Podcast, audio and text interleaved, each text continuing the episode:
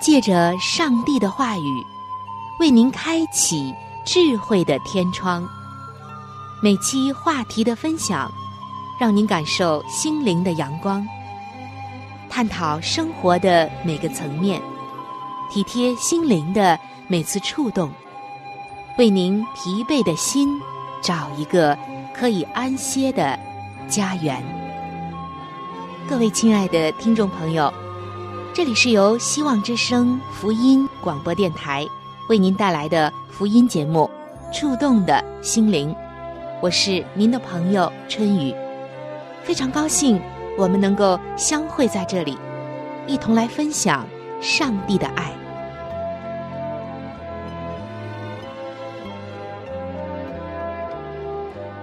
各位亲爱的听众朋友，欢迎来到《触动的心灵》节目当中。主持人春雨在这里向您问安。在本期的节目中，春雨为您安排的是亲子专题的时间。各位做父母的朋友们，今天的内容真的是和你和我有很现实的关系，甚至我完全相信，在你的生活中，在你和儿女的交通中，以及你养育儿女、教育儿女的过程中。一定有过这样的事情，什么样的事儿呢？待会儿您就会知道。首先，我想问一问各位做父母的朋友们，在你的心里有没有住着一个标准的小孩呢？就是你心目中理想的小孩呢？人们把这个叫做父母心中住着的一个标准的小孩儿。各位父母亲们，在你的心里有没有勾勒出一位你所理想的小孩子的样式呢？也或许，你心目中希望小孩子应该是怎样怎样的？又或许，当你的孩子犯错了，让你伤心了，或者是有一些很难很难改的毛病的时候，你就会在想了：哎呀！要是我的小孩子是这样多好，是那样多好。总而言之啊，在你的心中有一个理想的小孩的形象。也许他是很完美的，根本不可能有的。也许在某些小孩身上，你真的捕捉到了你所理想中的一些样式。我相信，无论完美与否。不完美也罢，真实与否，虚幻也罢，可以说每一个做父母的心中都有这样一个理想小孩的形象。无论你是否意识到，相信你总会想过这样的事情，有意无意的，你都会想过。您说是吗？所以有一个问题就是：每个父母心里都住了一个标准的小孩吗？而这样的一种想法做法，会不会潜移默化的影响到你对孩子的教育，甚至会很大程度的影响你的亲子关系呢？这就是在今天的节目中，春雨要和你分享的一个主题了。你的心中是否住着一个完美的小孩？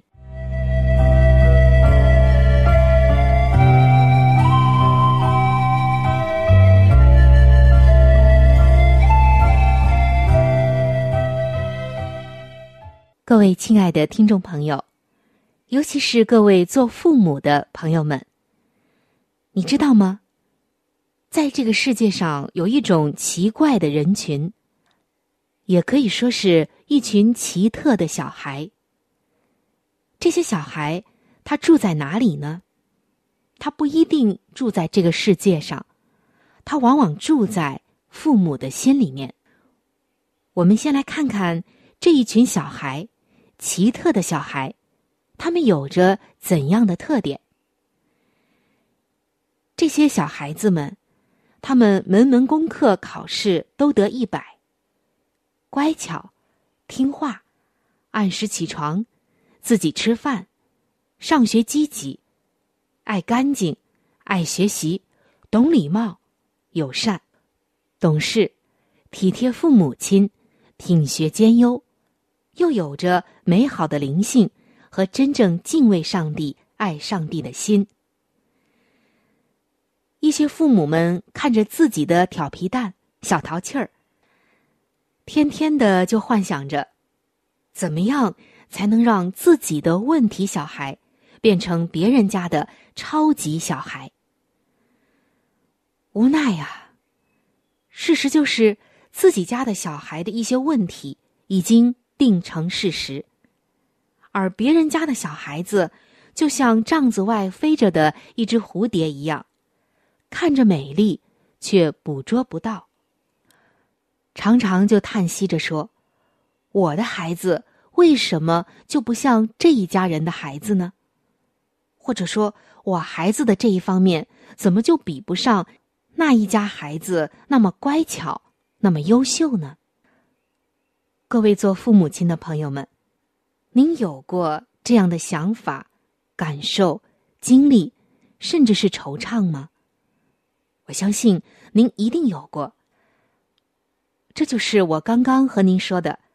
在这世界上住着的一种奇怪的人群，也是一群奇特的小孩，叫做别人家的小孩。但是我要告诉你的就是，在这个世界上没有一个完美的孩子。别人家的小孩，你如果真正的走进，真正的了解，依然有你头痛的地方。而刚刚的那种心理和心态，心理学家们。尤其是儿童心理学家们，把它说成是父母心中住着的一个标准的小孩。如果真是这样，你的心中总是住着一些标准小孩、别人的孩子，那么相应的也应该有别人家的父母。当你的孩子有一天突然跟你说：“你看看别人家的父母。”脾气那么好，通情达理，从来不责怪孩子，从来不喊叫，简直就像是天使的化身。可是你们呢？看看你们的样子，我相信，这个时候各位父母亲一定是又惊诧又恼怒不已。孩子们对自己这样说话，太伤人了。追着孩子喊，哪有那么完美的父母？这真是让人啼笑皆非的画面。不存在别人家的父母，那么怎么可能有别人家的小孩呢？我要告诉你的就是，这个世界上根本不存在一个标准小孩。很多的父母亲经常都会问：“我的孩子太争强好胜了。”怎么样才能让他不要每次都争第一呢？我的孩子太害羞了，不主动给人打招呼，上课发言不踊跃。哎，我看你们的孩子算不错了。我的女儿太爱打扮了，才四岁，天天都要穿公主裙，我都快头痛死了。什么？这你就头痛，至少你的女儿还有个女孩的样你知道吗？我的女儿根本就不爱穿裙子，就只爱穿那些方便的衣服，简直啊，就像个假小子。哎呀，又有的父母说了，我看你们的问题啊都不是问题，我的孩子才叫累呢，他太多动了。根本静不下来，除了睡觉就没有停下来的一刻。你说我累不累？哎呦，我的孩子跟您相反，也不省心啊。我的孩子太宅了，居然就能够一直的待到家里面，不跟外界接触。人说宅男宅女，我的孩子啊是个标准的宅孩儿，我该怎么办呢？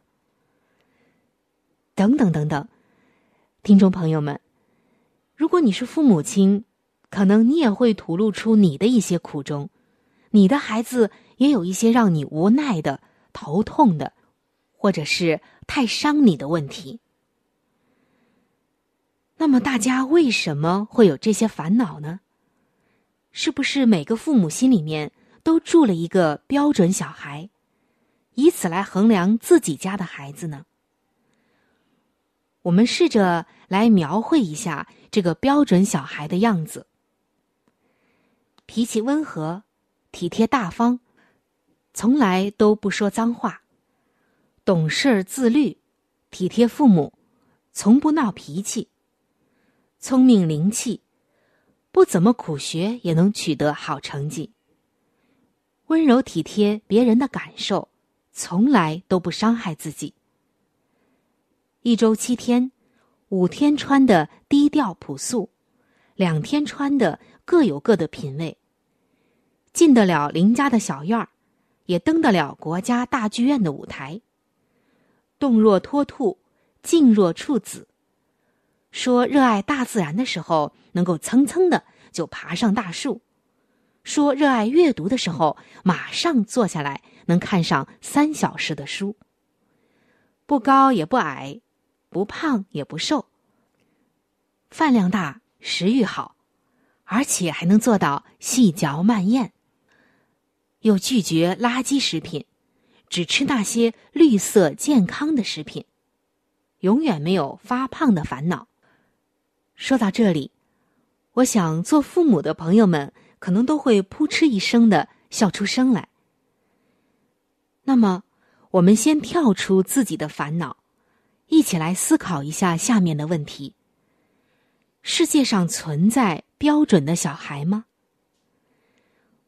我们接触过很多可爱的小孩优秀的小孩可能自己家也养了一个让人一想起来脸上就挂着微笑的孩子。但是这些小孩子没有一个例外的，就是都有自己的缺点。有一位儿童教育方面的专家就说道：“我真的不明白，为什么有那么多的父母亲期望自己的孩子十全十美？要知道，这完全是从父母的角度去设定的一个标准。也就是说，当家长开始给孩子设定标准的时候，就开始不尊重孩子的差异性和独立性了。”这就好像，在人世间，你找不到一个完美的事物和人，所以呢，你在人世间也看不到一个绝对符合标准的小孩儿。况且，做标准的小孩儿有意思吗？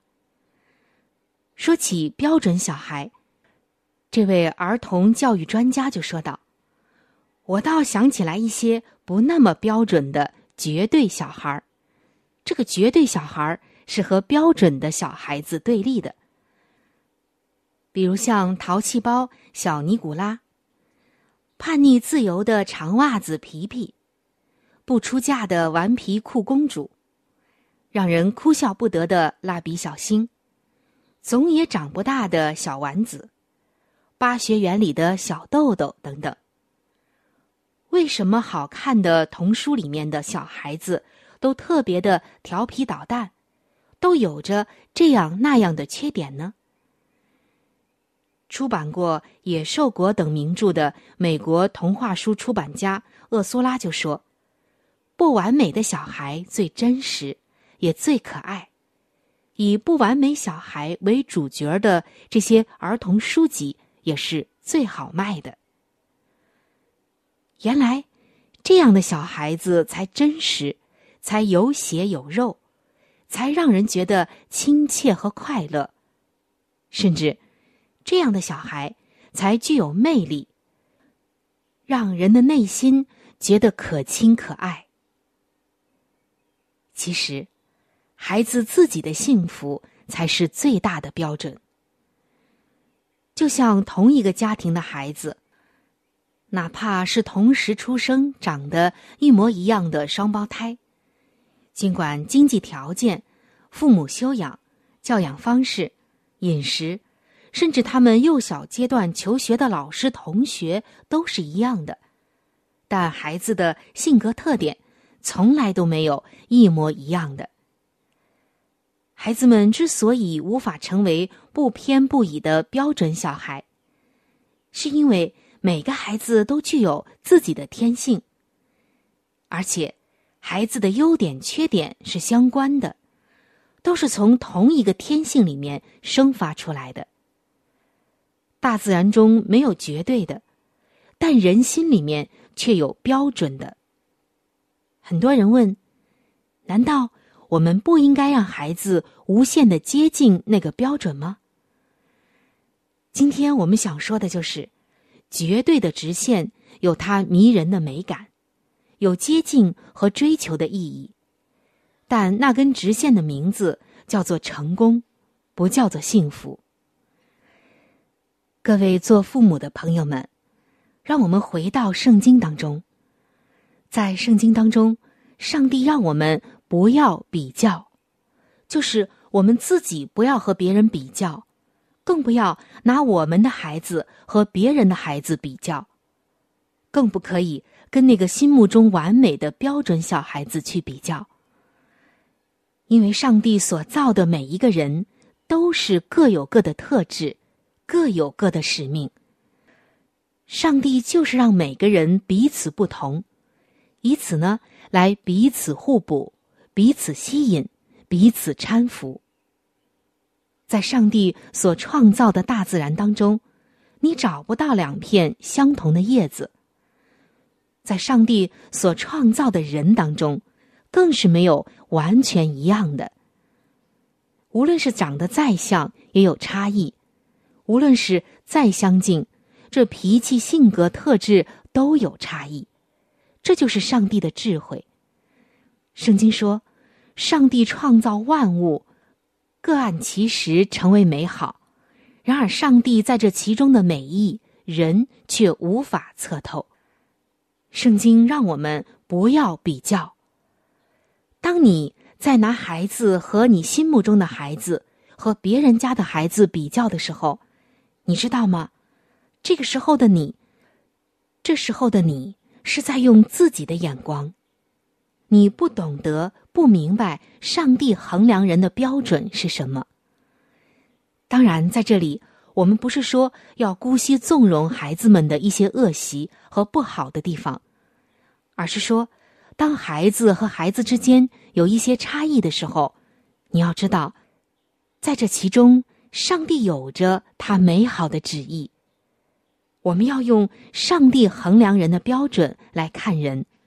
而不是用我们自己的眼光、自己的衡量标准和喜好来对待、看待我们的孩子。我们之所以很多的时候亲子关系有问题，就是因为你心里面的那个标准的小孩在作怪。所以今天，让我们赶出我们心中的那个标准的小孩，真实的来接纳，并且真正的去爱。我们自己孩子身上的那些宝贵可爱的特质吧。是谁在称呼主啊主啊？是谁在为主无限忙碌？是谁在为主四处传道？是谁在最后竟然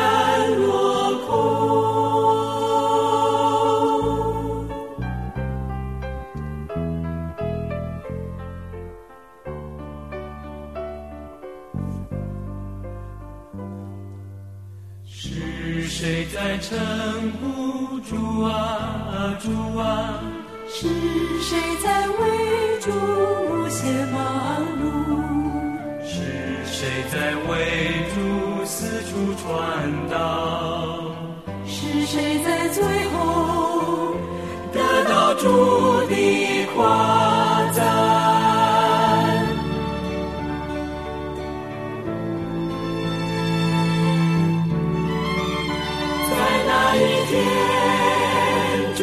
分辨，分辨谁是他的羊群。听他声音，遵行的人，主永远。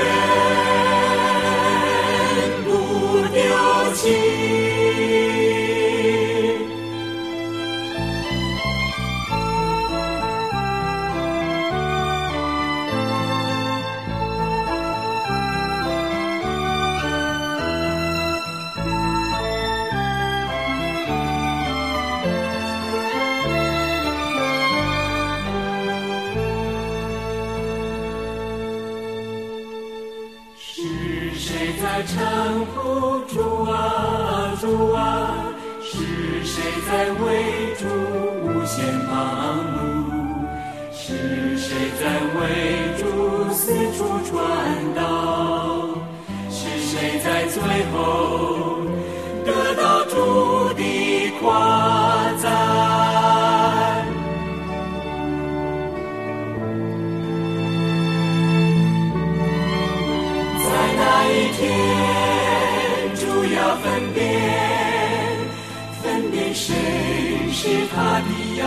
听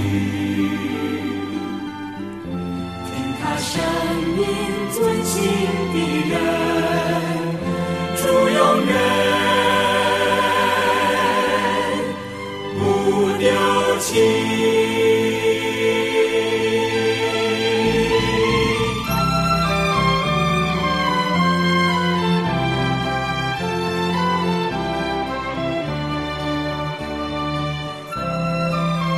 各位亲爱的听众朋友，欢迎您来到每日灵修的时间当中。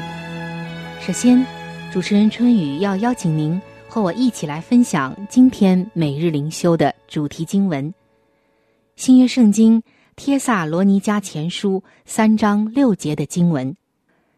提摩太刚才从你们那里回来，将你们信心和爱心的好消息报给我们。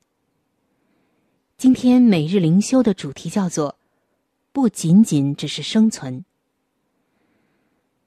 在一九三七年的四月份，墨索里尼军队的入侵，迫使在华拉武地区服侍的宣教士必须逃离伊索比亚。宣教士离开，留下了四十八位刚刚信主的初信者。这些信徒。只有马可福音可以帮助他们的灵命成长，也几乎没有人懂得阅读。但当这些宣教士四年后回到这里的时候，这个教会不仅仍然存在，还增长到一万人。当使徒保罗被迫离开了帖萨罗尼迦的时候，他渴望知道自己留下的这一小群基督徒。是否还能够持守信仰？但是后来，提摩太探访帖萨罗尼迦教会，他回到雅典，告诉保罗关于他们的信心和爱心，并且看到他们已经成为了马其顿和亚该亚附近地区信徒的榜样。保罗从来没有将他宣教的人数增长归功于自己或别人。而是将这一切归功于上帝。他写道：“我栽种了，亚波罗浇灌了，唯有上帝叫它生长。”是的，困境可能会破坏我们的计划，迫使朋友分离一段时期，但上帝却能透过每一个困境使他的教会增长。我们只需要忠心到底。把结果交托给他。耶稣说：“我要建立我的教会，甚至死亡的权势也不能胜过他。主耶稣才是赐福并建造教会的那一位。”